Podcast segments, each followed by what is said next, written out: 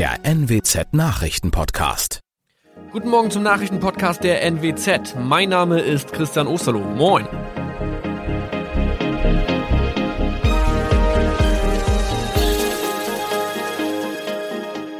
Und das sind unsere regionalen Nachrichten am Morgen. Die Grünen wollen Moorstraße in Oldenburg umbenennen. Viereinhalb Jahre Gefängnis für Falschgoldhandel. Und Landkreis Kloppenburg meldet ersten Omikron-Fall. Der Name Moorstraße könnte laut den Oldenburger Grünen rassistisch aufgefasst werden. Deshalb fordern diese eine Umbenennung. Die Straße wurde allerdings nach Hermann Moor benannt, einem der ersten Siedler in der Gegend. Um Missverständnisse auszuschließen, beantragen die Grünen eine Änderung in Hermann Moor Straße. Dann müssten alle Anwohner ihre neue Adresse in ihren Pässen angleichen. Außerdem müssten Polizei, Feuerwehr, Rettungsdienste und Anbieter von Navigationssystemen informiert werden. Die Stadtverwaltung schlug vor, ein Zusatzschild mit Informationen zur Person Hermann Mohr anzubringen. So könne man alle Irritationen beseitigen.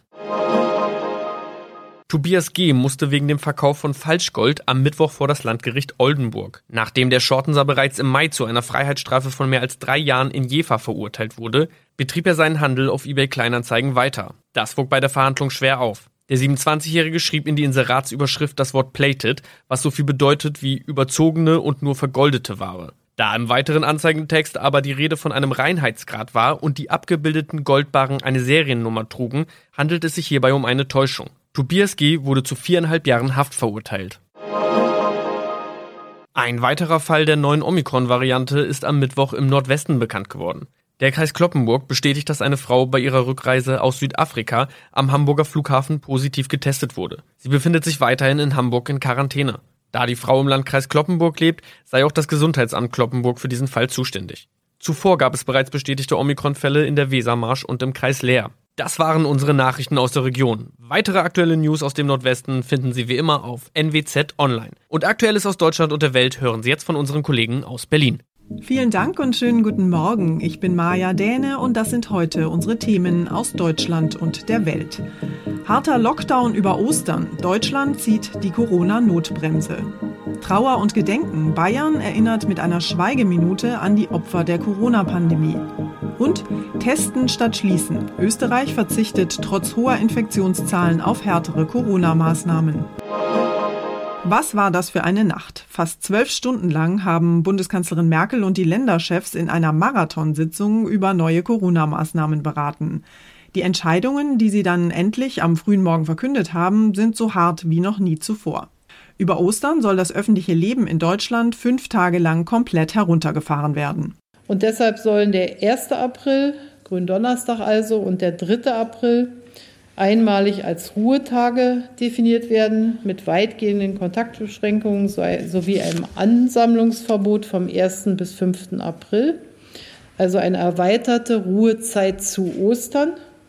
Es gilt damit an fünf zusammenhängenden Tagen das Prinzip, wir bleiben zu Hause. Diese erweiterte Ruhezeit zu Ostern, von der die Kanzlerin da spricht, dürfte in der Praxis den bisher schärfsten Corona-Lockdown im Land mit sich bringen. Keine Reisen, keine Lockerungen, keine weiteren Öffnungen. Meine Kollegin Zoe Tassovali hat sich die Beschlüsse von Bund und Ländern mal genauer angeschaut. Zoe, so lange haben die Beratungen ja noch nie gedauert. Was war denn das große Problem? Es gab viele, viele Streitpunkte, unter anderem bei den Themen Ostern und Urlaub. Da haben sich die Geister wirklich geschieden. Ja, das war eine schwere Geburt heute. So fasst Berlins regierender Bürgermeister Müller diese unfassbar langen Beratungen zusammen. Einige Bundesländer, darunter die Nordländer, Sachsen-Anhalt und Rheinland-Pfalz, wollten Urlaub in Ferienwohnungen oder Wohnmobil möglich machen. Das war der Kanzlerin aber alles viel zu lasch. Am Ende? Das Team Vorsicht hat insgesamt sich durchgesetzt, und zwar bei allen. Sagte Bayerns Ministerpräsident Präsident Söder. Das öffentliche, wirtschaftliche und private Leben soll über Ostern komplett heruntergefahren werden. Wie wird das denn konkret aussehen?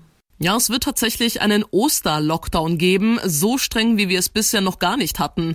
Vom 1. bis zum 5. April, also auch am grünen Donnerstag und Kasamstag, wird fast alles dicht gemacht. Die Regelung wird ähm, analog sein, sage ich jetzt mal, zu Sonn- und Feiertagen gilt also nicht für Tankstellen, die bleiben auf. Sonst gelten strengere Kontaktregeln.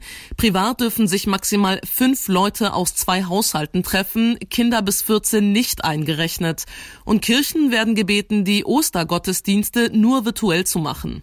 Viele wollten ja eigentlich über Ostern verreisen, vielleicht sogar nach Mallorca fliegen, aber auch da wurden die Maßnahmen ja jetzt nochmal verschärft. Mal abgesehen davon, dass die Kanzlerin erneut appelliert hat, nicht zu verreisen, nirgends hin, soll es für Reiserückkehrer eine generelle Testpflicht geben. Und da ist es völlig egal, woher man kommt. Ohne negativen Corona-Test wird die Einreise nach Deutschland nicht möglich sein. Wer unter anderem aus einem Virusvariantengebiet nach Deutschland einreist, der muss zusätzlich noch in Quarantäne. Da bleiben die Maßnahmen aber so streng wie zuvor. Was passiert jetzt eigentlich in Regionen, die eine 7-Tage-Inzidenz von über 100 haben? Ja, einiges. Unter anderem könnte es Ausgangsbeschränkungen geben. Wie genau die aussehen sollen, das entscheidet das jeweilige Bundesland. Die Maskenpflicht soll auch ausgeweitet werden. Heißt, wenn ich jetzt zum Beispiel meine Mutter in meinem Auto mitnehme, um zum Supermarkt zu fahren, müsste sie eine medizinische Maske tragen, weil wir nicht in einem Hausstand leben. Und das soll generell überall gelten. Außerdem wird es natürlich jetzt keine weiteren Lockerungen geben. Da greift die vereinbarte Notbremse aus den letzten Bund-Länder-Beratungen. Zoe, am Rande dieser langen Bund-Länder-Gespräche hat es ja immerhin den einen Lacher gegeben.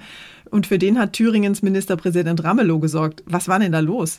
Also was da los war, würden wir alle gerne wissen. Ramelow hat mitten in der Nacht einen Tweet abgesetzt, einen einsilbigen und 279 Zeichen langen Tweet. Da stand einfach nur ein langes Ä. Jetzt rätseln natürlich alle, was Ramelow mit seinem längeren Ä-Tweet meinte. Einige vermuten, dass er total müde war. Kein Wunder nach so vielen Stunden. Äh, der Tweet hat lustigerweise 3000 Likes bekommen, allein in der ersten Stunde. Nach der Marathonsitzung zur Corona-Lage lädt die Bundeskanzlerin heute Abend gleich zum nächsten digitalen Treffen ein. Beim Autogipfel heute soll es vor allem darum gehen, was die Branche zum Klimaschutz beitragen kann. Es geht unter anderem um die Weiterentwicklung von Elektroautos und um neue Abgasvorschriften. Klimafreundlichere Antriebe, das ist das Ziel und die Autobranche ist mittendrin in einem Strukturwandel. Allerdings hängen bei vielen Zulieferern noch reichlich Jobs am Verbrennungsmotor. Die Branche und die Bundesregierung befürchten, dass strengere EU-Klimaziele diese Arbeitsplätze gefährden. Die EU plant die Abgaswerte für Pkw und Lkw zu senken. Ein weiteres Thema heute ist der Ausbau des Ladenetzes für Elektroautos. So fordern Wirtschaftsverbände staatliche Hilfen für Ladestationen an Mehrfamilienhäusern. Hier hoffen Verbände Verbände auf ein entsprechendes Förderprogramm. Johanna Theimann, Nachrichtenredaktion. Um an die vielen Menschen zu erinnern, die in Deutschland an Corona gestorben sind, plant Bundespräsident Steinmeier für Mitte April eine zentrale Trauerfeier. Mit einer Schweigeminute gedenkt Bayern allerdings schon heute der fast 13.000 Menschen, die der Pandemie dort zum Opfer gefallen sind. Um halb drei am Nachmittag soll ganz Bayern für einen kurzen Moment innehalten. Dann ist eine landesweite Schweigeminute geplant. Außerdem soll beim Trauerakt vor der Plenarsitzung des Bayerischen Landtags ein symbolisches Licht der Erinnerung entzündet werden. Neben Ministerpräsident Markus Söder wird unter anderem auch Landtagspräsidentin Ilse Aigner Gedenkworte sprechen. Viele sind allein gestorben, konnten sich nicht mehr verabschieden und deswegen war es uns gemeinsam wichtig, hier den Verstorbenen auch ein Gesicht zu geben. Aus München, Christian Weiß. Wir nehmen Risiko. So hat es der Wiener Bürgermeister zusammengefasst. Und das gilt offenbar als Motto für ganz Österreich. Denn anders als hier bei uns in Deutschland verzichtet die Regierung in Wien erstmal auf weitere Verschärfungen der Corona-Maßnahmen. Und das, obwohl die Infektionszahlen dort extrem hoch sind. Stattdessen wird das intensive Testen weiter ausgebaut, sagt Bundeskanzler Sebastian Kurz. Rein rechnerisch wird aktuell fast jeder zweite Österreicher jede Woche getestet. Der Kanzler appellierte an alle, sich vor jedem Treffen mit anderen Menschen auf das Virus checken zu lassen. Kurz machte auch klar, dass er so schnell wie möglich die Kultur, die Gastronomie und die Hotellerie wieder öffnen möchte. Ende April sei bei den Impfungen ein wesentlicher Meilenstein erreicht. Ein Ziel sei, die Kultur und die Gastronomie deutlich vor dem Sommer zu öffnen. Matthias Röder, Wien. Unser Tipp des Tages heute für alle Vitamin C-Fans. Sauer macht ja bekanntlich lustig und das können wir ja insbesondere in diesen Zeiten wirklich dringend gebrauchen. Also her mit den Zitronen, zumal die ja auch jede Menge Vitamin C liefern. Vitaminfans greifen ja gerne zur Bio-Zitrone. Die sieht zwar nicht ganz so glatt und glänzend aus, aber dafür kann nicht nur der Saft getrunken, sondern auch die Schale gegessen werden. Allerdings schimmeln Bio-Zitronen viel schneller als konventionelle Früchte. Wir haben mit Dr. Andreas Brügger gesprochen. Er ist der Geschäftsführer des Deutschen Fruchthandelsverbandes und damit also ein echter Zitronenexperte. Herr Brügger, Bio-Zitronen verschimmeln ja viel schneller als konventionelle Zitronen. Warum eigentlich? Ja, das liegt in der Regel daran, dass Bio-Zitronen äh, nicht geschützt werden, also nicht durch Fungizide geschützt werden. In der Regel wird auch keine Wachsschicht aufgebracht. Und das ist eben quasi die Eingangspforte, wenn man so will, für einen Schimmelbefall. Deswegen sind die da sehr empfindlich. Kann ich nicht einfach die vergammelten Stellen wegschneiden und den Rest trotzdem noch verwenden? Also äh, das sollte man auf gar keinen Fall tun.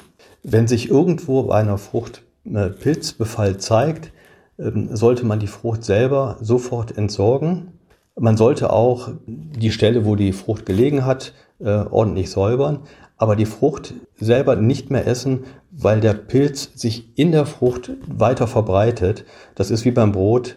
Nicht abschneiden, sondern wegwerfen. Was kann ich denn machen, damit meine Bio-Zitronen nicht so schnell schimmeln? Da kann man als Verbraucher aktiv eigentlich relativ wenig machen. Man kann die Zitronen nur so lagern, dass sie ein optimales Klima haben. Ähm, das bedeutet möglichst kühl und möglichst trocken. Im Kühlschrank ist es eventuell ein bisschen zu feucht. Äh, draußen ist es eventuell ein bisschen zu warm. Da muss man für sich selber gucken, wo man den optimalen Kompromiss findet. Weil feucht und warm begünstigt den Schimmelbefall. Also öfter mal in die saure Zitrone beißen. Dankeschön, Herr Dr. Brügger. Und zum Schluss reisen wir noch kurz nach Venedig zu einer neuen Folge von Flipper. In der Lagunenstadt sind nämlich gerade zwei Delfine gesichtet worden. Die beiden sind am Markusplatz vorbei Richtung Kanal Grande geschwommen, also die klassische Touristenrunde. Claudia Wächter in Rom, machen Flipper und seine Freundin jetzt Urlaub in der Lagune? Also auf Kulturtrip waren die beiden Delfine sicher nicht. Das war dann wohl doch eher die Corona-Ruhe dort, die sie angelockt hat. Das relativ saubere Wasser, keine lärmenden Menschenmassen, keine stinkenden Kreuzfahrtschiffe. Und äh, die paar Venezianer, die das Pärchen heute gesichtet haben, die waren natürlich völlig begeistert, obwohl so selten sind Delfine dort eigentlich gar nicht. Und äh, am Ende werden irgendwann auch die Touristen wieder die Oberhand haben.